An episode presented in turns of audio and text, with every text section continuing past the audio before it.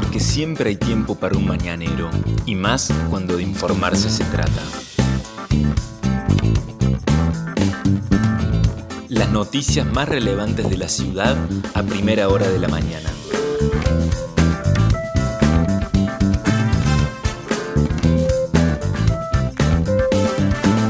Hola, buenos días Río Cuarto. Soy la periodista Vanessa Lerner y este es El Mañanero, un podcast de otro punto digital en el que de lunes a viernes desde las 8 de la mañana te contamos cuáles son las principales noticias para que lo comiences bien informado. Y esta jornada de viernes 13 de agosto del 2021 arranca con un cielo despejado en nuestra ciudad. El sol salió a las 7.57 y se va a poner a las 18.48. La temperatura a primera hora del día 4 grados, 2 décimas, con una sensación térmica de 2 grados positivos. La humedad es del 52%, la presión 975 hectopascales, los vientos soplan del norte apenas a 9 kilómetros en la hora y la visibilidad es normal de 15 kilómetros. ¿Qué dice el Servicio Meteorológico Nacional para lo que resta de la jornada? Bueno, el cielo va a continuar despejado y que la máxima alcanzaría los 17 grados, se pueden esperar un poco de viento en esta jornada proveniente del sector norte con ráfagas que podrían alcanzar los 50 km por hora. Veremos si eso finalmente ocurre. Para el fin de semana e iniciando un ciclo de muchos días de buenas temperaturas, el sábado está prevista una mínima de 3 grados con una máxima de 20 grados y un cielo despejado durante todo el día.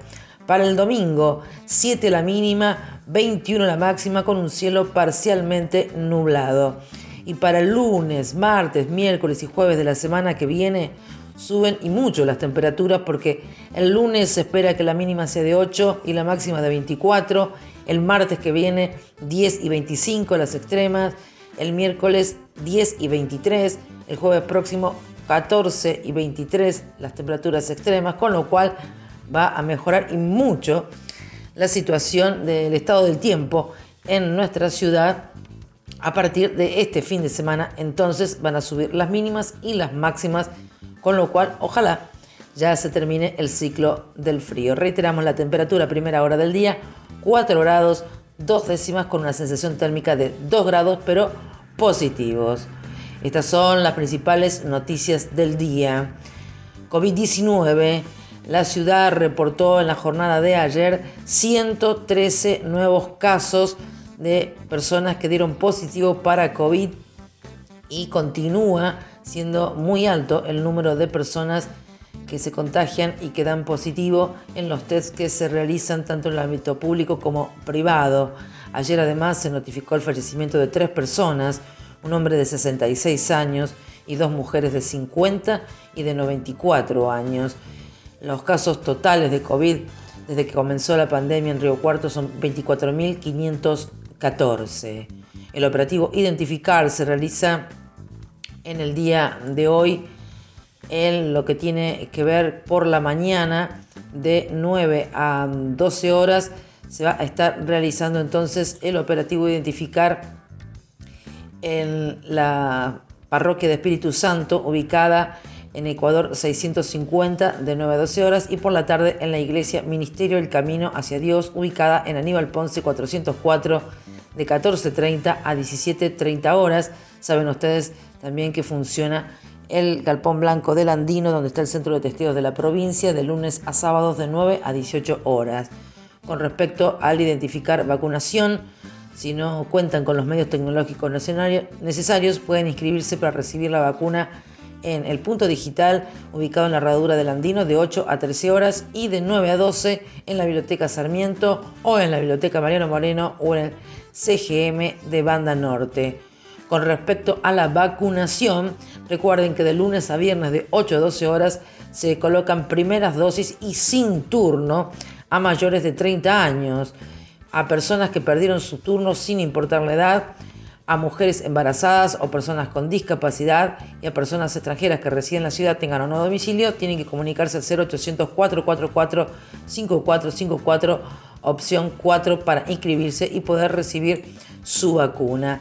Y respecto de la vacunación, hay que decir que eh, avanza eh, a paso firme el plan de vacunación en la ciudad de Río Cuarto, allí en el Polideportivo Municipal. Se terminó en la jornada de ayer, con la combinación por ahora de vacunas Sputnik y Moderna, eh, que habían llegado las Moderna a la ciudad de Río Cuarto en un total de casi 7.000 dosis, con lo cual eh, ya se aumentó y mucho la cantidad de personas que han logrado completar su esquema de vacunación. Pero hoy viernes y mañana sábado se van a estar colocando segundo componente de Sputnik B, tan esperado por tanta gente. Son 3.260 las vacunas Sputnik B, segundo componente que se van a colocar en el Polideportivo Municipal, 1.630 hoy y otras 1.630 el día de mañana. Con esto se va a superar a los 53.000 riocuartenses con doble esquema entonces de vacunación y esto haría que tengamos a un 50% de los mayores de 18 años vacunados.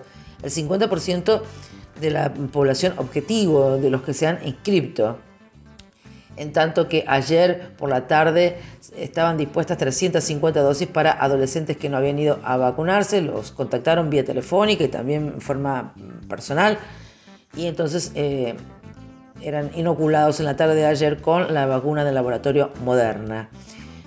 Buenas noticias entonces para aquellos que eh, están por recibir el segundo componente del Sputnik. El secretario de Salud, Marcelo Ferrario, indicaba ayer que ya todas las personas que van a recibir los segundos componentes de la Sputnik B ya tienen su turno y son las que fueron vacunadas con la primera dosis entre el 30 de marzo y el 7 de mayo y que para este operativo, van a ser muchas las personas, se va a hacer un control para evitar aglomeraciones, por lo cual se va a pedir el DNI y también la citación a vacunarse. Así que seguramente muchos rostros felices habrá en el vacunatorio municipal en las jornadas de hoy y de mañana porque es mucha gente que estaba esperando, como decíamos hace meses, que le llegara el segundo componente de la vacuna Sputnik B. Más información que tiene que ver con las elecciones. En la Universidad Nacional de Río Cuarto se cerraron los comicios después de un año y medio de postergaciones por la pandemia. Finalmente se terminó de votar, se realizó el escrutinio y en cada una de las unidades académicas de las facultades hubo lista única para la elección de decanos y vicedecanos, por lo que el interés estaba puesto en las listas que se disputaron espacios dentro de los cuerpos colegiados, es decir, el Consejo Superior y los consejos directivos. Bueno, los resultados fueron que las listas únicas permitieron que tras tres días de votación fuera reelecto Fabio D'Andrea en Ciencias Humanas, y Marisa Robera en Ciencias Exactas. Y como decanos fueron elegidos por primera vez Carmen Cholaki en Agronomía y Veterinaria, Julián Duriguti en la Facultad de Ingeniería y Guillermo Mana, el exfuncionario municipal, en Ciencias Económicas. Conocidos eh, los resultados del escrutinio que se extendió hasta la medianoche de este jueves, se supo que en lo que tiene que ver con las listas para los consejos superior y directivos, no se sacaron ventaja las listas que se presentaron, que eran este, prácticamente dos en cada una de las unidades académicas, por lo cual em, cada una de estas listas va a tener su representante en el Consejo Superior según los datos provisorios que arrojaron los cálculos del sistema DON. Por el claustro de estudiantes todo seguirá igual. La agrupación dinámica estudiantil conservó los cinco lugares que estaban en su poder y Franja Morada también hizo lo suyo en ciencias humanas. Los no docentes tuvieron más tranquilidad porque hubo una sola lista que ganó por amplio margen y en graduado las dos listas que se habían postulado también repartieron eh, representantes que cada uno de ellos va a tener un representante en el Consejo Superior por cada una de estas agrupaciones. Más información que tiene que ver con la campaña electoral. En el día de hoy llega a nuestra ciudad Mario Negri, va a ser el lanzamiento de campaña en Río Cuarto de la lista que él encabeza y que acompaña como precandidata a diputada a la concejal riocuartense Janina Moreno Samanillo. Negri llegará a la ciudad temprano en la mañana y apenas se pueda asentar participará de un desayuno con dirigentes de la ciudad, entre los cuales espera que estén también intendentes de la región. Más cerca de media mañana combinará una conferencia de prensa con una actividad junto a los jóvenes que militan en su espacio.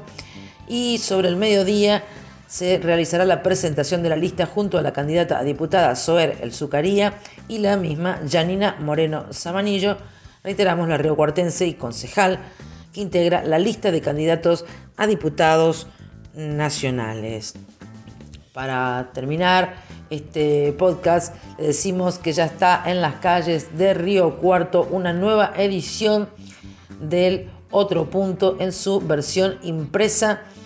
Pueden acercarse a los lugares habituales de distribución para poder obtener su ejemplar de esta nueva edición que tiene una como principal nota la edición de este día, de esta semana, perdón. La principal nota está a cargo de Gabriel Marclé y tiene que ver con el trabajo en rojo, así ha titulado su nota, Trabajo en rojo, la edición de número 593 del otro punto, es un informe sobre el empleo en Río Cuarto que atraviesa uno de los peores escenarios económicos de la era moderna con una realidad laboral en grave crisis. El empleo informal sigue siendo de las preocupaciones más presentes, pero se acentúa la falta de oportunidades y crece el desempleo. Otro punto analiza la problemática junto a voces cruzadas por esta situación, buscando diagnosticar y visibilizar la realidad laboral de los riocuartenses.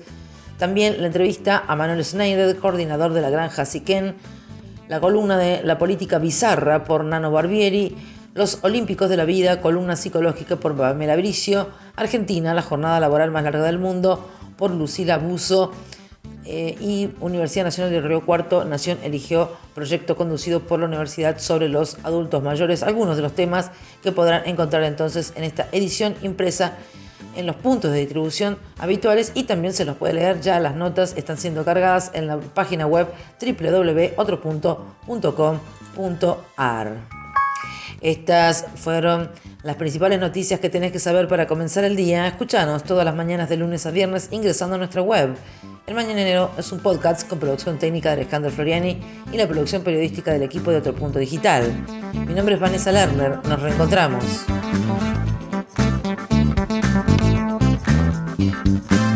Esto fue El Mañanero, un podcast de Otro Punto con la producción periodística de Vanessa Lerner.